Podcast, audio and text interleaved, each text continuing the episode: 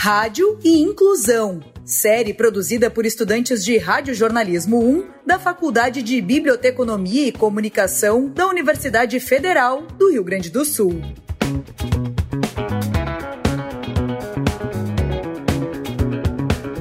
Neste episódio, a gente conversa sobre o podcast Esqueletos no Armário, que fala sobre filmes de terror pelo ponto de vista da comunidade LGBT, abordando questões de gênero e sexualidade presentes nessas produções, e também pontos mais gerais sobre elas, com um misto de bom humor e conteúdo informativo.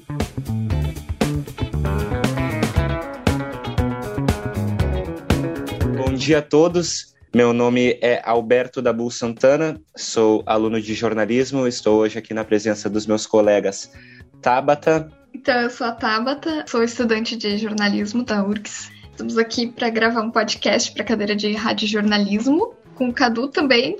Oi, pessoal, muito bom dia. Meu nome é Cadu. Pessoal aqui do Esqueletos do Armário, que a gente trouxe para a conversa hoje, é o João Neto, Oi, gente, eu sou o João. Boa noite, bom dia, boa tarde, qualquer horário que você esteja ouvindo isso. Uh, obrigado pelo convite. Eu faço parte do Esqueletos no Armário, um podcast sobre é, horror queer. E eu não estou sozinho hoje.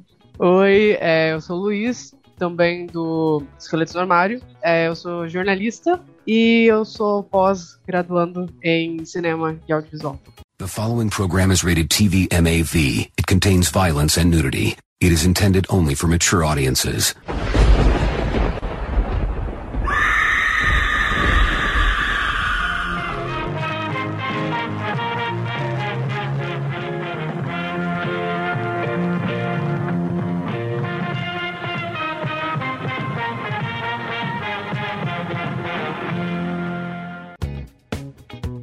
Como que surgiu a ideia para o Esqueletos no Armário? Então, o Esqueletos foi ideia minha. Originalmente era mais uma ideia de tipo um acervo para postar print de filme de terror que eu assisti e fazer algumas recomendações de filme, algumas threads de curiosidades, que era um conteúdo que eu gostava de acompanhar e tal, e eu não via sendo tão explorado da forma que a gente fazia no Twitter, que a gente começou a fazer no Twitter naquela época, né? Que no caso foi ali para metade de 2019 eu tinha pensado nisso, eu queria fazer tipo um portal de terror mais com essa pegada. E daí eu chamei os meus dois melhores amigos que achei que poderiam me ajudar e, e fazer tipo uma equipe legal para o projeto. Então eu chamei o João e o Álvaro. O Esqueletos hoje em dia tem mais de 10 colaboradores que ajudam a, a alimentar o site, fazer mais coisa, mas no início era só nós três, que somos inclusive a bancada do, do podcast, né? Então, era mais isso, tipo, a gente criou o negócio junto, a gente criou um grupo no WhatsApp para tipo discutir como é que a gente ia fazer, não tinha nome.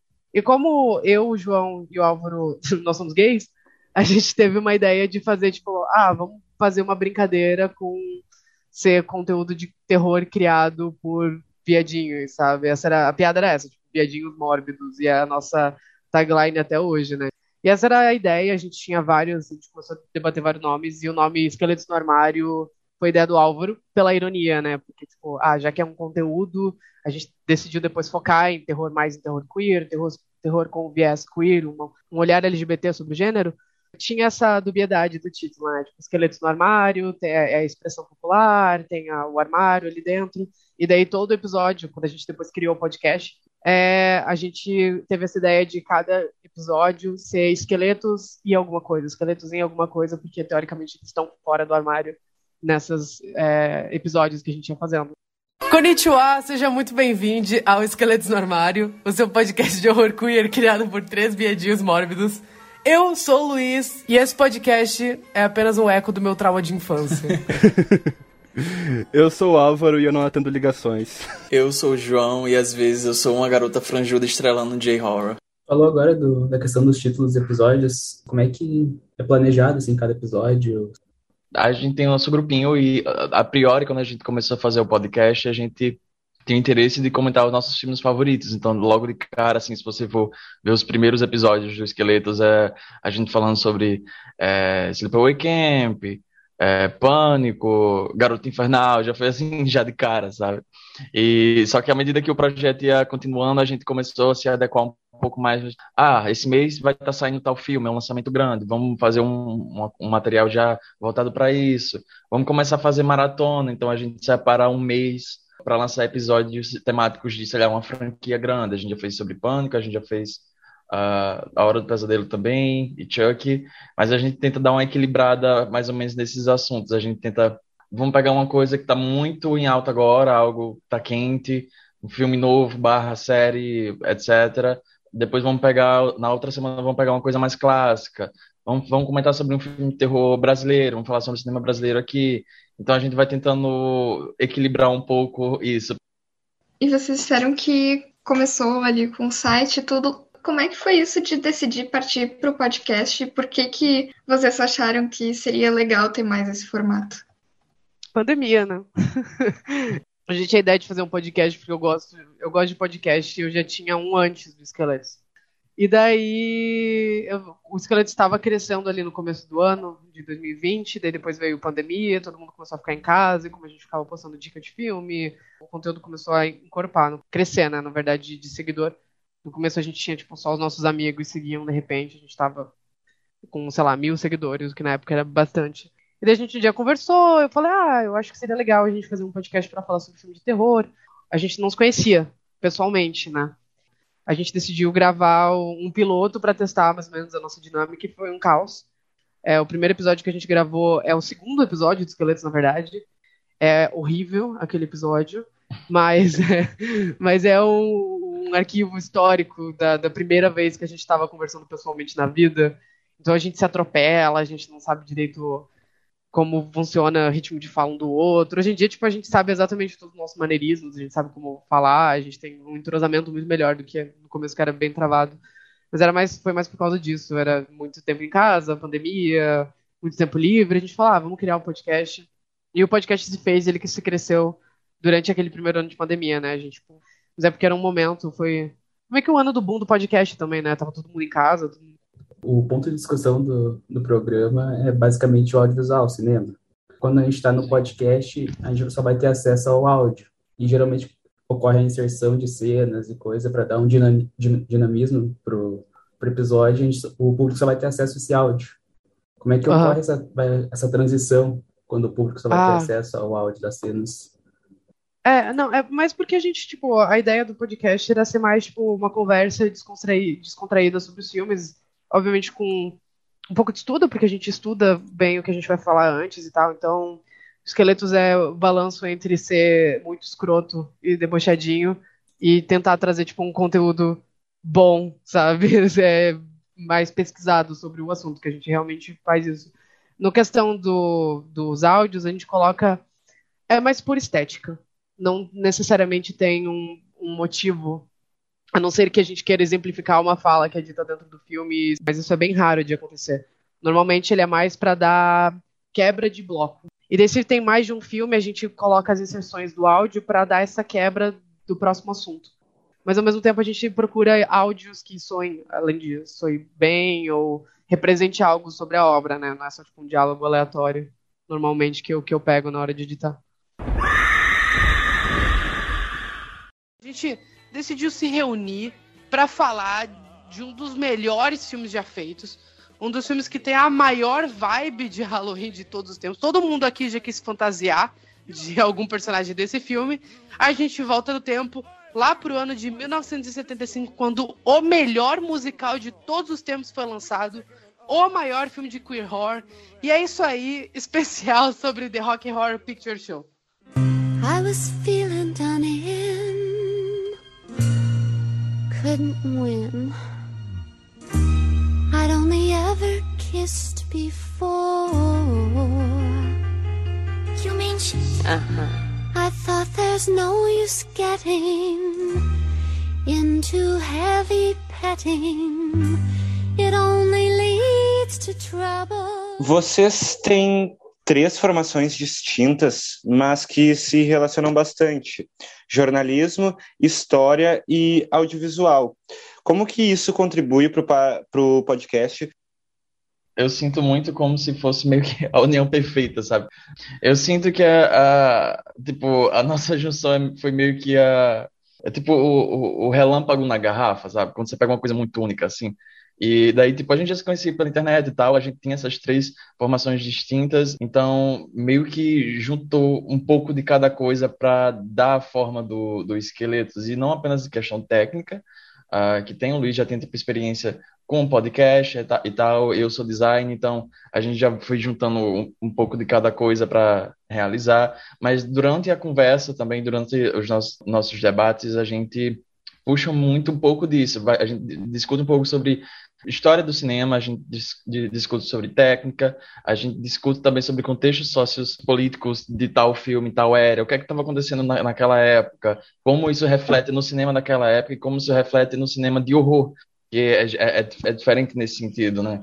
É, já que a gente sempre fala que uh, os filmes de terror eles acabam sendo reflexos dos medos da sociedade, uh, mas eu acho, eu acho que é isso, sabe? Dá um pouco esse equilíbrio no debate e a gente consegue se ajudar com muita coisa também, então os debates eles, eles acabam tendo um tom muito, como o Luiz falou, tipo, a gente, a gente brinca muito, a gente, a gente é um pouco escroto e tal, mas aí a gente, não, peraí, vamos comentar um pouco sobre isso agora mais sério e tal, e tem esse equilíbrio nos episódios, no, no conteúdo no geral, né?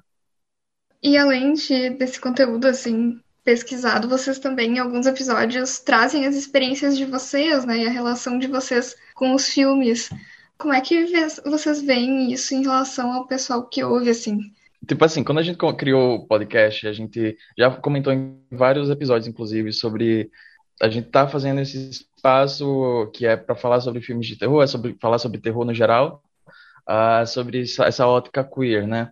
E daí a gente sempre fala que quando a gente estava crescendo, a gente sentia a falta de um espaço semelhante. Tipo, tinha grandes portais, tinha canais, tinha revistas, etc., sobre filmes, sobre filmes de terror, mas ainda assim era uma visão muito heterocis normativa e tal. Então, quando a gente começou a fazer os, lançar os episódios e, e criar conteúdo no geral, a gente começou a receber tipo muitas mensagens muitos recados da galera aos poucos, sabe? Tipo, o público era menor naquela época, mas de vez em quando a pessoa, vinha uma pessoa, falava e tal, foi meio que motivador, sabe? Porque a galera vinha e falava, tipo, nossa, eu tava louco para achar algo, esse tipo de conteúdo, eu me identifico bastante, tive experiência muito parecida no meu contato com o terror e tal, e é legal ver vocês, tipo, eu sinto, eu sinto como vocês são meus amigos ou algo do tipo. Então, é legal, a gente recebe até hoje, de vez em quando, algumas mensagens assim, e é, eu acho que é muito motivador, sabe? Porque no final das contas foi essa a intenção que a gente tinha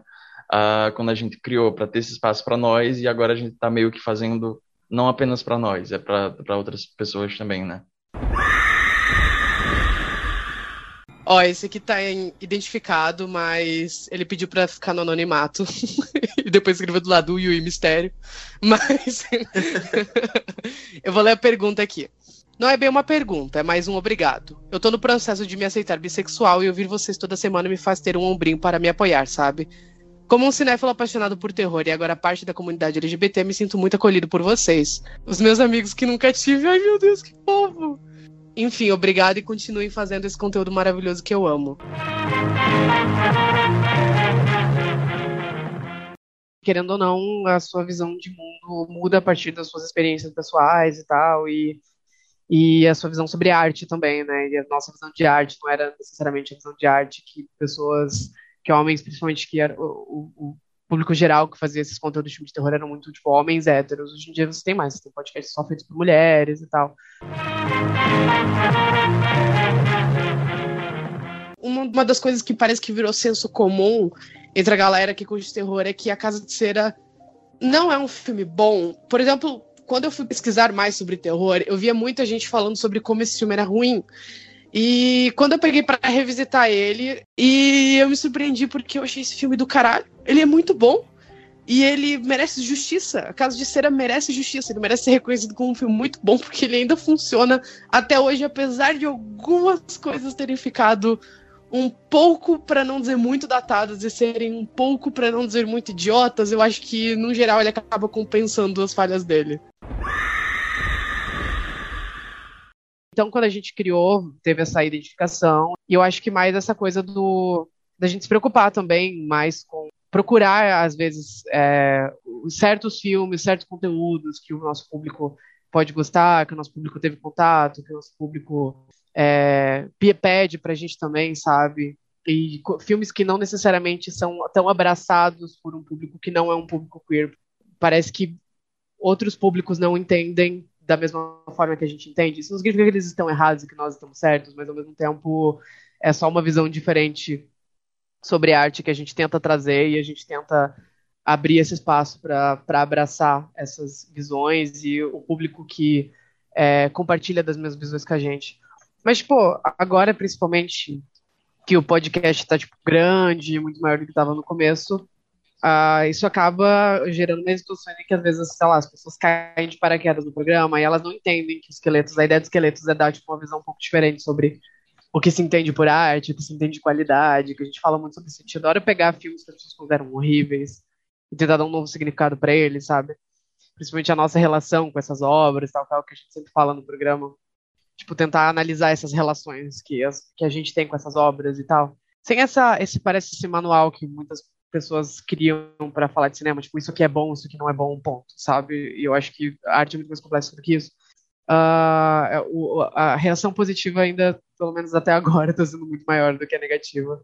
Mas é, é mais isso, assim, a gente tenta a gente tenta trazer um outro lado da, dessas discussões, principalmente sobre cinema, cinema de terror, e principalmente o que é ou não é de qualidade, o que é ou não é queer, permite ou não permite leitura, as nossas relações com essas obras.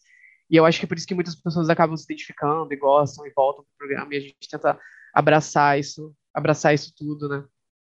Da, da melhor maneira que a gente consegue. Como que vocês enxergam o papel de vocês e a responsabilidade que vocês têm de trazer esse assunto do público queer, agora que vocês estão se tornando um podcast maior, com mais público e tal? Eu não quero refletir tanto sobre isso, porque eu acho que a gente está fazendo o mesmo rolê que a gente fez desde sempre. Obviamente evoluindo do nosso jeito e tal. Uh, tem essa questão de, sei lá, representatividade dizer assim. Só que, sei lá, o Esqueletos não parte, obviamente, gente falar, a gente criou porque a gente queria trazer uma visão nossa para a arte que não era uma visão contemplada por outros outros portais, ou outros programas, ou outros tipos de conteúdo. Tem um quesito de representatividade nisso, já que a gente não se via em ninguém, a gente criou um espaço para a gente poder ter voz do nosso jeito. E isso criou um espaço em que as pessoas se viam refletidas no que a gente falava, no que a gente tinha para dizer, e no que elas achavam sobre as coisas que eram, tipo, coisas que foram negadas para elas por muito tempo. Mas ao mesmo tempo não é algo que você, quando você está ali nesse local, a gente não, não pensa tanto sobre, tipo, ah, nós estamos aqui para dar voz para isso, nós somos um veículo que vai representar essa, esse, essa comunidade de pessoas. Não, tipo, a gente estava fazendo o nosso ali, muitas pessoas se identificaram e elas vieram e a gente continua fazendo o nosso. Uh, e agora, principalmente que está tipo, crescendo e escondendo, a gente vai continuar fazendo o nosso. E é uma coisa que a gente, a gente não, não é algo que a gente debateu sobre, mas é algo que a gente tipo, tá, acho que um pouco dentro da nossa visão sobre ser queer, sobre a, pauta e luta e coisas assim, uh, e coisas que a gente, estudando teoria queer, a gente meio que tem isso pra gente, mas como eu falei, não é algo que a gente debateu sobre, eu não vou alterar meu discurso por causa de ninguém, sabe? Uh, eu não vou, sei lá, me policiar sobre coisas que eu vou falar ou não, porque pode ter um público que não é queer, que está me ouvindo e não vai entender. Tipo, eu vou explicar da maneira que eu posso e eu vou falar do jeito que eu sou, mas ao mesmo tempo eu não vou, tipo, me policiar ou, sei lá, cuidar, porque tem muita essa coisa, tipo, assimilacionista do não afastar esse público digamos assim, heterossexual que vai cair nesse podcast voltado para um público queer. Não é algo que eu, eu, pelo menos, penso que vou fazer, sabe? Eu não vou alterar muito o meu discurso, a gente vai continuar. Eu penso que a gente vai continuar fazendo o nosso. E vai continuar sendo muito bom e muito legal e muito bacana para muita gente. Muita gente não vai gostar, muita gente talvez até se ofenda. Algumas pessoas já se ofenderam, então tudo bem, sabe?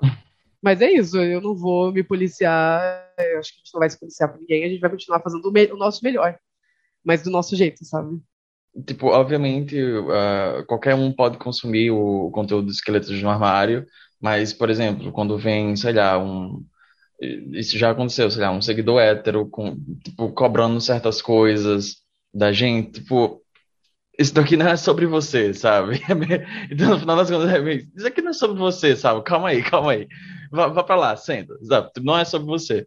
Acho que no final das contas é isso. E acho que, tipo, a gente, obviamente, Uh, a gente tá, a gente, principalmente nesses dois últimos anos de muito crescimento dos esqueletos, é, que era antes uma coisa muito é, íntima e pequena, era tipo nós três e alguns amigos nossos que era o nosso público, ou seja, 15 pessoas ouvindo esqueletos, e quando começou a furar bolha e cair, então obviamente a gente começou a tipo, uh, não se policiar, mas tipo, entender a nossa posição nesse sentido, né, tipo, olha, tem, tem mais galera ouvindo, Uh, obviamente, tipo, algum, alguns tipos de brincadeira que a gente, sei lá, fazia nos primeiros episódios, ou alguns tipos de piada, ou algum tipo de conteúdo no Twitter mesmo. Por exemplo, a gente já, já teve coisa de a gente postando fotos, imagens, print, prints de filme mesmo, né? Sei lá, um dos prints tinha uma, uma nudez. Naquela época não era algo tipo, ok, é o Twitter, sabe? Só que à medida que a conta vai crescendo, e às vezes, tipo, alguém pode denunciar, ou o Twitter pode tentar barrar, tem toda aquela coisa, né? Então a gente tem que tem que prestar mais atenção nesse sentido.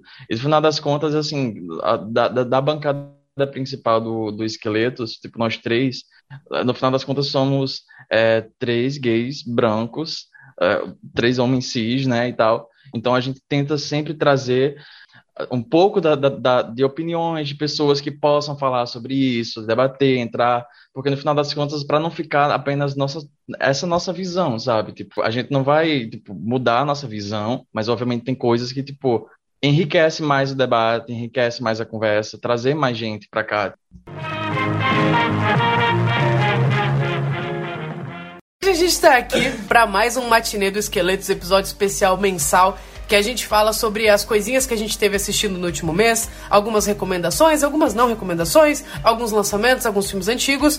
É episódio cheio de recomendação para você assistir, então separa o papel e caneta, abre a watchlist do Leatherbox que ela vai encher hoje. E é isso aí, Esqueletos no Armário, matinê dos esqueletos, mais um. Mais um, hoje tem. Hoje tá um surto. Hoje tá um surto, vocês se preparem. queria saber como é que funcionam essas participações especiais que tem às vezes nos episódios e se vocês pensam em talvez ampliar isso no futuro. No começo, como o João falou, eram mais nossos amigos, e daí às vezes uh, pessoas que a gente também achava que podiam acrescentar mais no, uh, tema, que poderiam falar melhor sobre. Uh, mas sim, a gente pensa em ampliar um pouco, convidar mais pessoas, a gente quer trazer mais eh, debates diferentes para o programa. Mas uh, na maioria das vezes as participações especiais são pessoas mais próximas nossas. Até porque podcast é, é conversa, né? A maioria das vezes a conversa rende mais pessoas que você já tem uma intimidade, pessoas que você gosta. Sim, mas tem, mas tem um, um certo meio termo nesse sentido, hum. que não é apenas como tipo, vamos chamar só os nossos amigos e tal. Não, sim, sim. Porque sim. quando a gente, a gente começou a crescer, tipo, a gente começou a tipo, conhecer outros criadores de conteúdo da nossa bolha nesse sentido. Então a gente foi fazendo amizades nesse sentido. Então a gente chama alguns amigos que também fazem o seu próprio corre. Tipo, a gente, de vez em quando a gente já gravou episódio com o Gustavo, que ele tem um canal é, Fita Maldita. A gente já gravou também com a Carissa Vieira, que ela é ótima youtuber é, sobre cinema também, principalmente sobre cinema de terror. Então tem um pouco disso. Uh, vocês falaram muito que o Esqueletos é um projeto bastante íntimo, assim, que tomou uma proporção que talvez vocês nem imaginassem. Vocês têm ou já ou esperam algum retorno financeiro, assim, uma profissionalização do projeto? À medida que o projeto foi crescendo e a gente come, começou a investir mais nele, uh, por exemplo, o site e outros outras coisas que também a gente está ainda planejando agora. É, é uma coisa que, tipo assim, é, toma muito tempo nosso, é, não apenas a gravação, mas planejamento. A gente estuda sobre também, assistir os filmes, procurar ler coisas, artigos sobre. Uh, e isso a gente falando só do podcast, porque quando vai puxar para o Twitter, para o Instagram, para o site, já é tipo, mais outras, sabe, outra porrada de coisa. Uh, mas aí a gente está nesse processo de, de profissionalizar cada vez mais os esqueletos nesse sentido, sem perder o nosso, o nosso charmezinho, sabe? Mas é só porque as coisas estão mudando. A gente, por exemplo, no começo, no, no começo do podcast, nosso lema era é, Esqueletos no Armário, podcast de horror queer criado por três viadinhos desocupados e mórbidos. A gente não usa mais de desocupados. Agora, a gente tirou, a gente cortou de todos. Porque tem isso, mas a gente tem essa esperança de, de, é, de crescer muito e que tem um pouco desse retorno. Eu acho que justamente porque é gostoso você trabalhar com o que você gosta. Nesses dois últimos anos do Esqueletos, quais vocês consideram ser os maiores acertos e os maiores erros de vocês? É, eu acho que tá, tá muito, a é. gente tá muito nessa experiência de tipo jogando na parede e ver o que cola, bora uhum. experimentar, porque realmente não tem nada tanto definido nesse sentido, não. Mas tem apostas que, obviamente, elas acabam dando mais certo do que outras. Por exemplo, a gente vive comentando, desde que a gente começou a fazer os episódios de matinê, que são esses episódios é, ah, esporádicos sim. durante o mês, que a gente.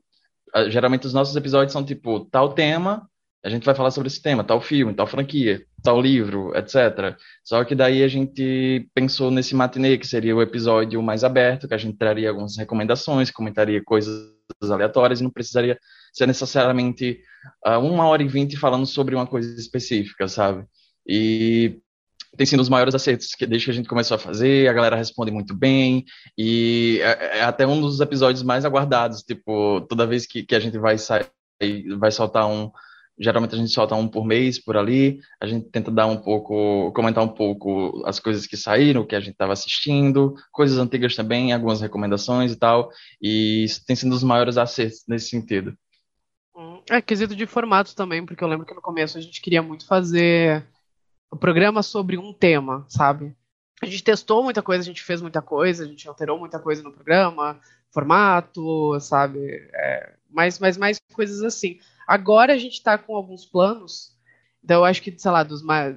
Talvez no fim do ano, se você me perguntar de novo, é. eu, vou ter mais conteúdo, porque a gente vai lançar algumas coisas. A gente vai, a gente vai testar alguns formatos novos esse ano ainda. Mas o Esqueletos tem esse diferencial, que tem um público específico e que vocês abordam as, uh, as questões de um jeito específico. Então, uh, o Esqueletos no Armário é um podcast, se você nunca ouviu, ele é um podcast semanal sobre filmes de terror, é, voltados para um público queer, com filmes de terror queer, leituras queer, né, que é uh, leituras, é, possíveis leituras LGBT sobre filmes, porque uma coisa que eu gosto de falar é que tudo pode ser sobre tudo se você ver com o olho certo, com o olhar certo. E eu acho que é, é, tem a, a, graça do Esqueletos é, é realmente tipo, dar esse olhar nosso, muito nosso para as coisas, a partir das nossas experiências, das nossas leituras e as nossas pesquisas e tal. E, e é legal, o, o legal dos esqueletos, para mim, pelo menos, é fazer isso, sabe? Tipo, falar sobre essas obras com esse olhar, trazer essa coisa diferente. Até porque muitos, muitos programas, outras coisas que você vai ver, eles podem até assistir um filme e talvez não ter a mesma interpretação que uma pessoa LGBT vai ter por causa de vivência. A graça do cinema é essa, a graça da arte é essa. É assistir as coisas e tentar entender como você se relaciona com elas. É, é muito incômodo você ver um filme como Rock Horror quando você é um pré-adolescente no armário do lado do seu pai, sabe? Sim. Na hora que começou a música lá da, do Sweet Transvesta, eu comecei a frio. Eu falei, puta merda. Cara.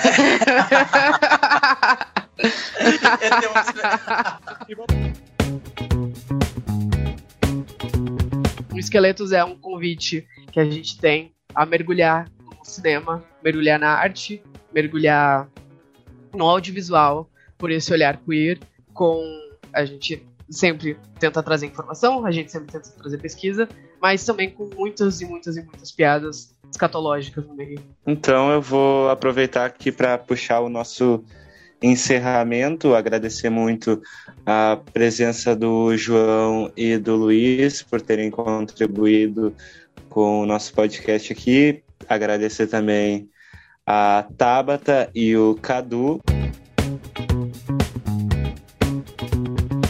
Rádio e Inclusão. Série produzida por estudantes de Radiojornalismo 1 da Faculdade de Biblioteconomia e Comunicação da Universidade Federal do Rio Grande do Sul.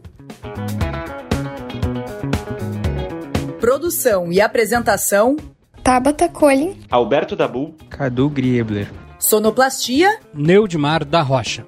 professor responsável, Luiz Arthur Ferrareto.